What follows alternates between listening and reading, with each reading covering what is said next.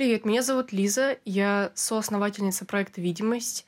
И так получилось, что последняя неделя у нас выпала без съемок, и мы решили, что будет вполне логичным провести интервью со мной, как с бисексуальной персоной, и также это логично привязывается к неделе видимости бисексуальности, которая прошла вот недавно, закончилась 23 сентября. А, я также буду отвечать на вопросы, которые задавались мной всем участникам и участницам проекта «Видимость». Вот. Так что начнем.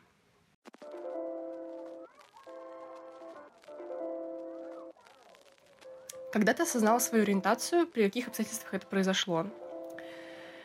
Я осознала свою ориентацию как бисексуалки, наверное, абсолютно недавно. Ну, то есть, может быть, где-то год назад, может быть, полтора года назад. Вот. Но я как-то очень мало думала о том, что я вообще вот я, я мало думала о своей ориентации, я понимала, что я not straight, но я не понимала, в каком именно ключе, и у меня было так много дел, что я... Мне как-то вообще было совершенно не до этого, поэтому я предпочитала говорить, что я квир-персона.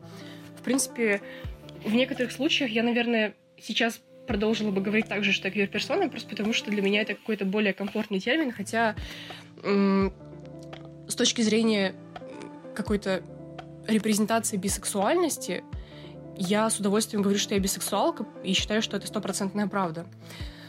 Так вот, эм, сейчас, вспоминая свое детство, вспоминая там относительно недавнее прошлое, я понимаю, что у меня было много таких типа bisexual acts. Э, например, я где-то лет... Вообще, я росла в очень гетеронормативном таком семейном обществе, я бы сказала. И я где-то лет 8 или, может быть, 9 узнала о том, что мир не черно-белый, и можно дейтить э, людей противоположного пола. Ну, тогда это был вопрос пола, а не гендера.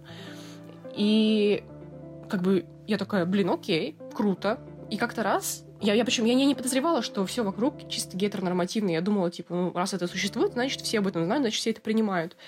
И как-то раз, э, лет в девять, наверное, ну тогда же, э, бабушка типично мне что-то там говорила, вроде, э, если ты не будешь прибираться в квартире, какой мужик тебя полюбит, там, типа, кто-то тебя замуж возьмет и все такое.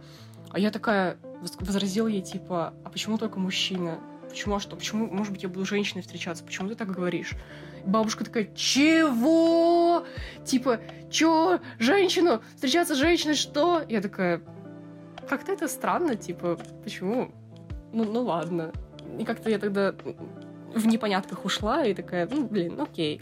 Наверное, просто бабушка не знает или не понимает. Вот. Со временем я начала взрослеть. Во мне не было, все еще не было никакой гомофобии, мне кажется. Ну, то есть я вообще не помню, что у меня хоть раз были гомофобные мысли какие-то, то, что это неправильно. Или вообще, я, мне кажется, никогда не осуждала людей. Вот. Лет в 14, наверное, 15 я очень, ну так, достаточно часто тусила с ЛГБТ тусовкой своей школы. Мы там после школы тусили постоянно вместе, и я как-то очень так хорошо погружалась в тему там, отношений своих подруг-лесбиянок, э, была знакома с многими мальчиками-геями из нашей школы.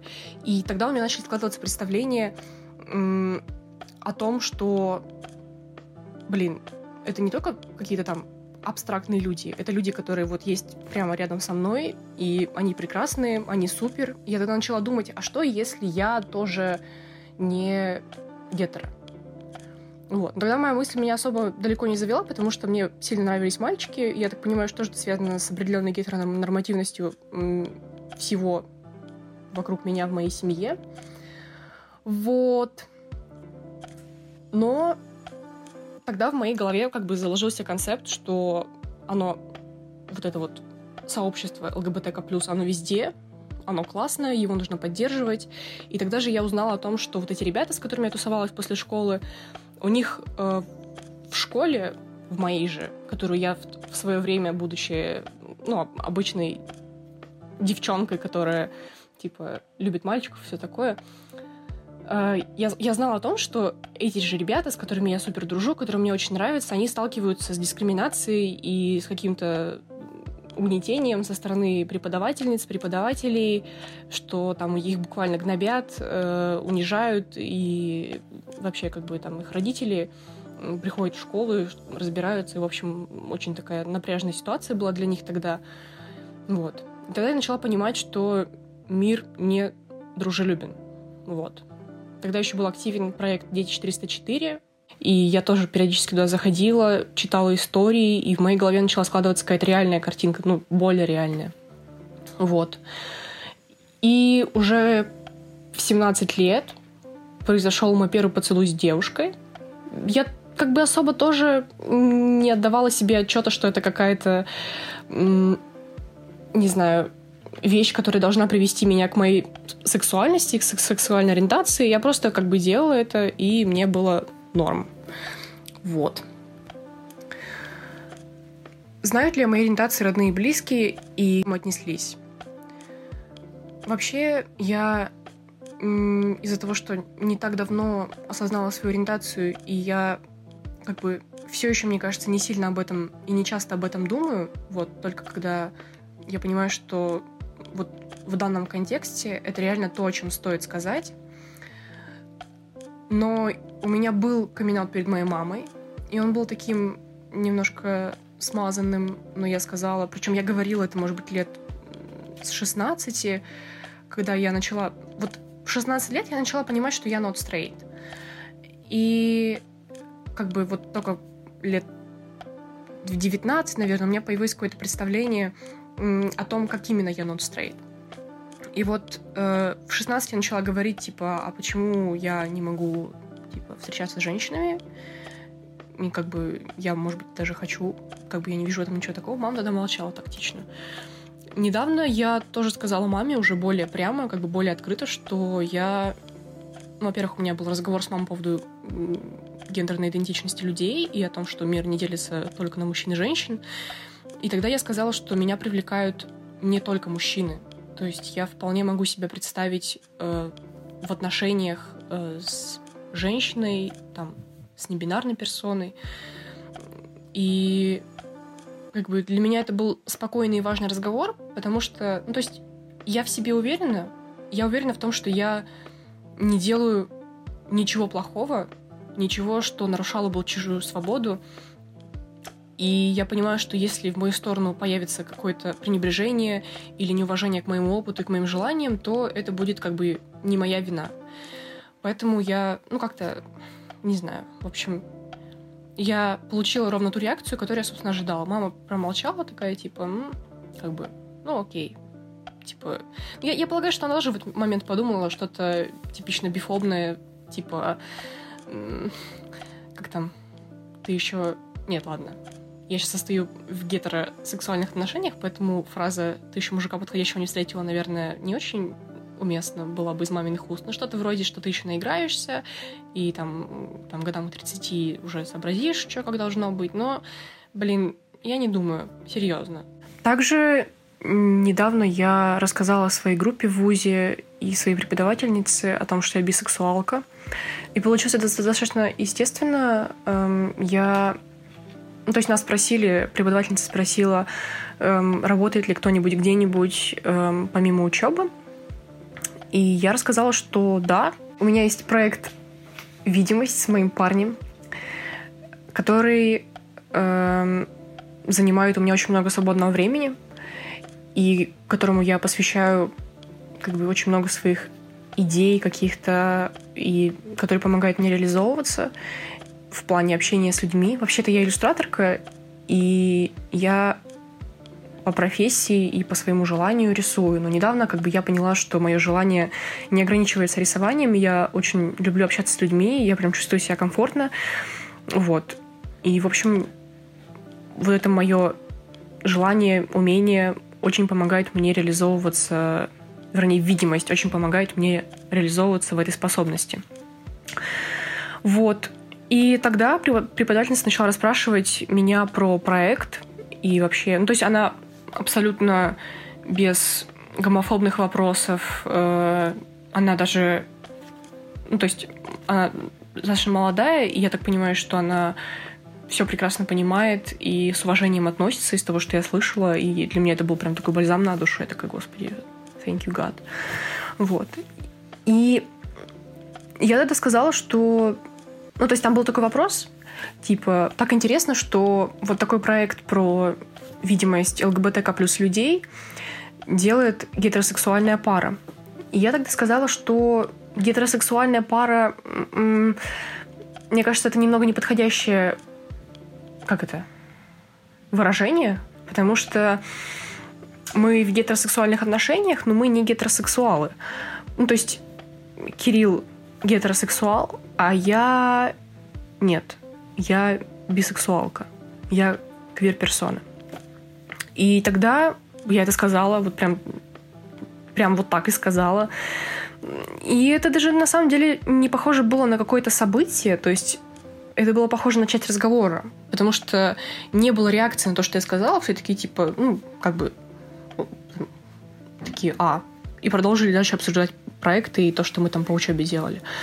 Вот, поэтому я бы сказала, что на то, что я рассказывала, э, все отнеслись очень хорошо, все отреагировали очень хорошо. Но мне, я считаю, очень повезло, потому что у меня такой достаточно gay-friendly вуз. Эм, если вы помните интервью с Яном Башариным, который рассказывал тоже, что у него френдли обстановка в ВУЗе, э, мы с ним в одном ВУЗе учимся, собственно, на разных факультетах, но мы часто пересекаемся, и у нас нет, у нас, по-моему, нет смежных преподавателей, но в целом в целом, я согласна, да, у нас реально клевая атмосфера, то есть э, насколько я помню, Ян рассказывал, э, у Яна вся группа знает о том, что он гей, и все преподаватели, многие преподаватели об этом знают. И мои преподаватели, я как бы в них уверена, что если я захочу рассказать о том, что я бисексуалка, если как бы я просто как-нибудь упомяну это, я не получу никаких гомофобных высказываний в ответ, и я знаю, что меня вполне возможно примут серьезно. Ну, собственно, как показал опыт, э, одна преподавательница уже как бы абсолютно хорошо к этому отнеслась. Вот. Но также в моей жизни есть люди, перед которыми я бы не спешила делать камин. Например, мой отец. Я много раз слышала от него за свою жизнь такие около гомофобные шуточные высказывания. Поэтому как бы я, мне вообще не хочется с ним заводить тему такую. Но, собственно, мы с ним редко общаемся, поэтому вряд ли вообще дойдет до этого.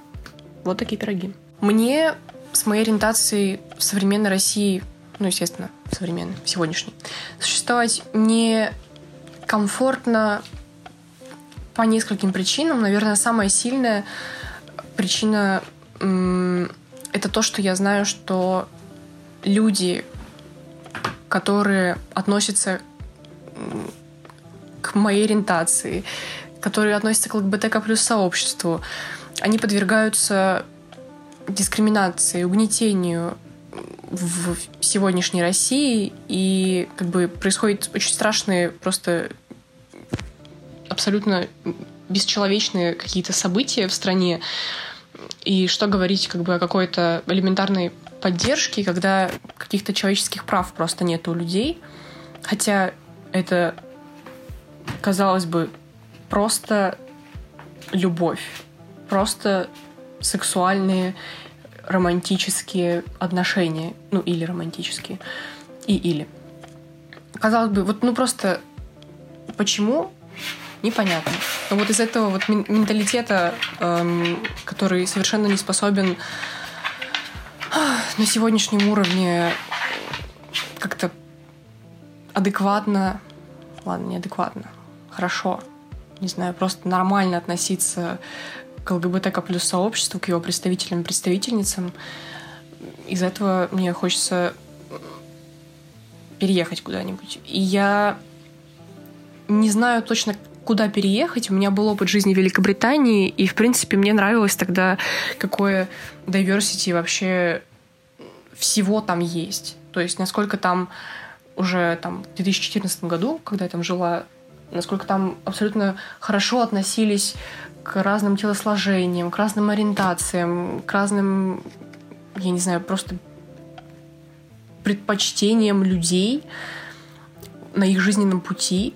И мне это так тогда понравилось, и мне кажется, вот какие-то мои такие хорошие, наверное, взгляды на феминизм, на ЛГБТК+, мою вот эту вот поддержку зародила еще пребывание в Великобритании тогда, при том, что я тогда себя не осознавала, далеко не осознавала как феминистку, там, персону, поддерживающую бодипозитив и часть ЛГБТК плюс сообщества. Вообще не до этого было, как бы, вернее, я еще не дошла тогда до, до этих мыслей, но уже тогда я начала понимать, что мне нравится разнообразие, мне нравится, насколько здорово жить в таком прогрессивном, я не знаю, обществе, где все друг друга поддерживают и как бы нету такой явной дискриминации, как у нас в России. И вторая причина, по которой я хотела бы переехать из России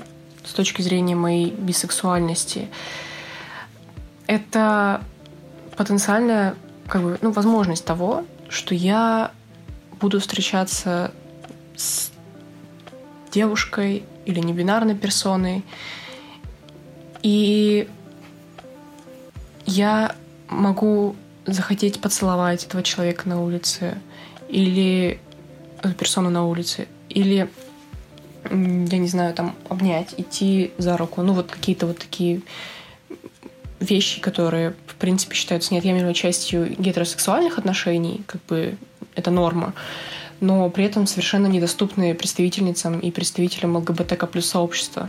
То есть сейчас будущее в гетеросексуальных отношениях, эм, ну, как бы, я не знаю, это вообще можно назвать гетеросексуальными отношениями, если я не гетеросексуалка? Короче, э, сейчас, будучи в отношениях э, с мужчиной, я понимаю, что мне предоставлен гораздо больше спектр возможностей, э, чем нежели если бы я была в отношениях с девушкой. И вот мысль об этом немножко не дает мне покоя. Как бы я хочу знать, что у меня есть права делать то, что я хочу, если это не вредит другим людям. А я знаю, что если захочу поцеловать человека на улице, это никому не навредит. И как бы почему я не могу этого делать? Вот. Это такая штука, которая сейчас еще более укореняет меня в моих бисексуальных взглядах и как бы в моем отношении к своей идентичности. Вот. Но мне кажется, гораздо большую роль на меня повлияла оказ... большую роль в моем становлении как э, бисексуальной персоны на меня оказало мое собственное обдумывание, моя рефлексия по поводу разных моментов и мои собственные какие-то романтические сексуальные фантазии.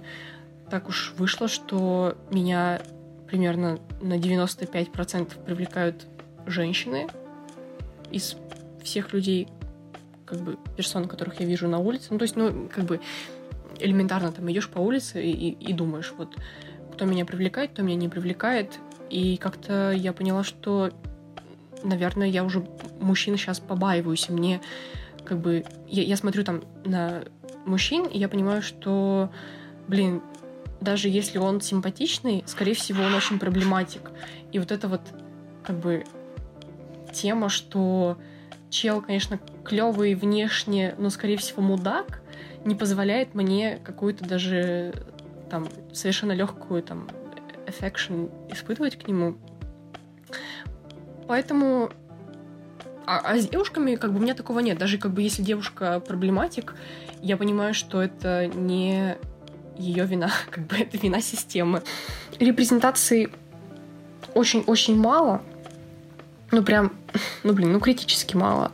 Особенно репрезентации как бы бисексуальных персон. Ну, ладно, не особенно, наверное, но как бы вот из моего личного опыта для меня это, наверное, самое какое-то болезненное, то, что вот есть некая нехватка репрезентации. То есть я понимаю, что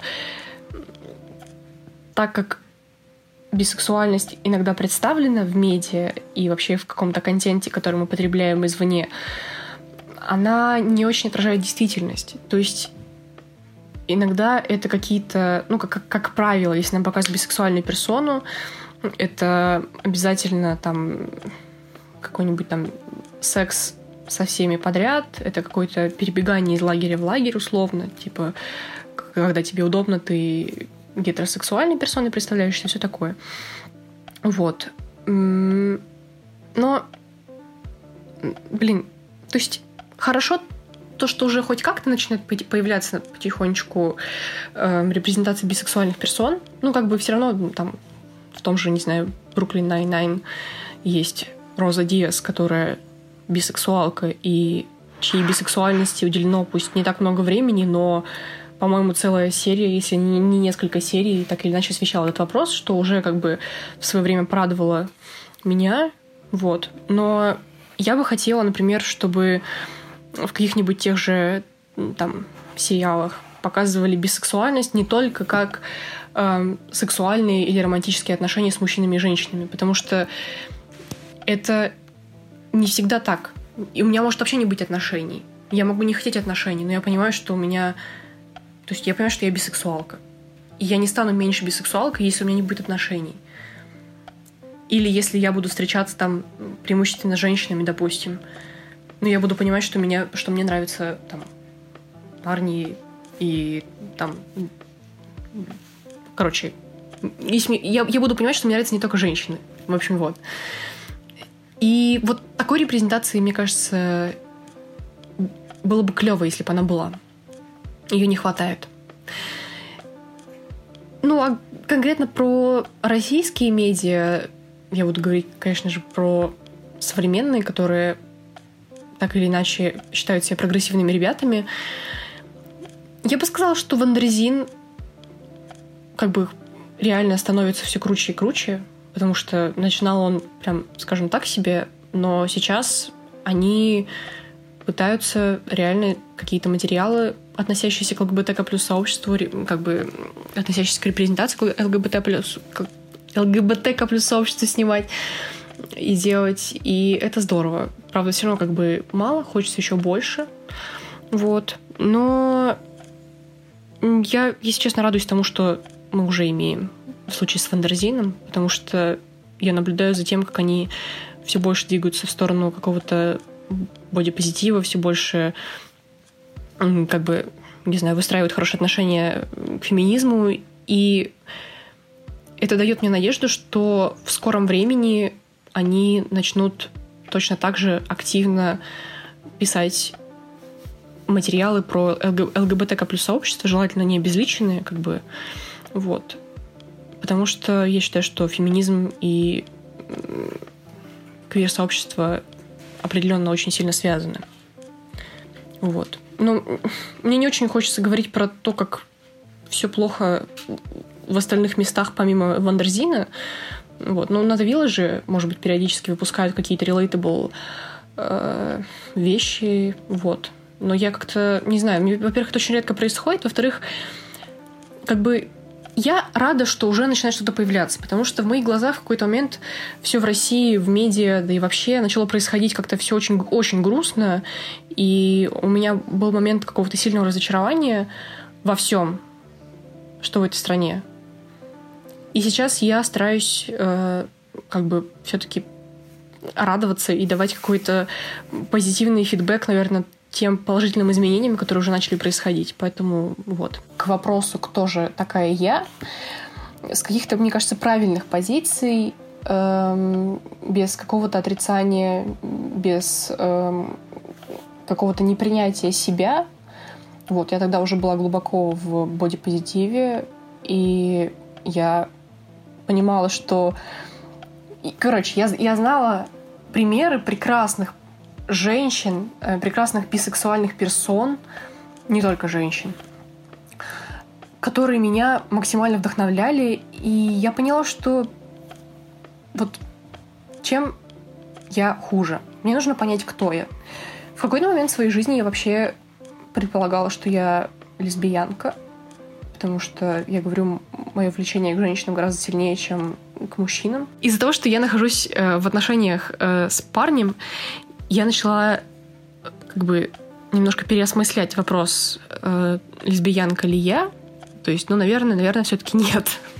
Эм, и я как бы начала лучше формулировать для себя вообще какие-то понятия, относящиеся к моей идентификации, к моему отношению, вообще причислению себя к сообществу. И вот то, что я говорила, что мне комфортнее себя называть квир-персоной, оно, пожалуй, тоже связано неким образом с феминизмом, наверное. Ну, то есть, я не знаю, я просто слышала, насколько, ну, как, как многие феминистки говорили о том, что квир — это такой зондичный термин, который помогает как бы причислить к сообществу тех, кто как бы точно не уверены в своей сексуальной идентификации, или кому просто термин квир более комфортен. И я такая, блин, вот да, так мне пока хорошо. Но сейчас, благодаря тому же феминизму, я понимаю, что быть открытой бисексуалкой в моем случае это тоже хорошо, это тоже как бы на благо, я бы сказала, не только мне, но и обществу, потому что я периодически рассказываю о себе. И так уж получилось, что мое окружение — это в большинстве своем феминистки и профеминисты. И из-за этого я как бы спокойно для себя могу распространять информацию. И это здорово. И это благодаря феминизму. И стиль маскулинности. То есть, если мне нравится вещь, я ее беру. Как бы, ну, или не беру, но я просто такая, окей, мне нравится. Я стараюсь э, особо не уходить далеко в анализ. Э, при этом я понимаю, что выгляжу достаточно феминно. Вот. Но это, пожалуй, благодаря моему типу телосложения. Я хочу сказать огромное спасибо всем тем активисткам, активистам, которые нас поддерживают. И недавнее обращение и как бы рекомендация нашего проекта от Оли Касс в ее последнем видео нас очень сильно тронуло. Вот, поэтому, Оля, спасибо тебе большое. Также спасибо большое Нике Водвуд за то, что тоже активно нас поддерживает. Вот, и вообще всем здоровским девчонкам, там, мальчишкам и как бы non-binary folks. Всем тоже большое спасибо, ребята. Вот, вы супер. И проект «Видимость» очень ценит всю ту поддержку, которую вы нам оказываете. И мы также хотим сказать, что у нас сейчас небольшой, как бы, небольшая нехватка участниц и участников. Поэтому, если вы хотите поучаствовать в проекте, если у вас есть опыт, которым вы хотите поделиться, и вы готовы к фото и видео и аудио съемке, то, пожалуйста, напишите нам. Вот, можете написать нам на почту, можете написать нам в Инстаграме. В общем, вот. Спасибо большое за просмотр.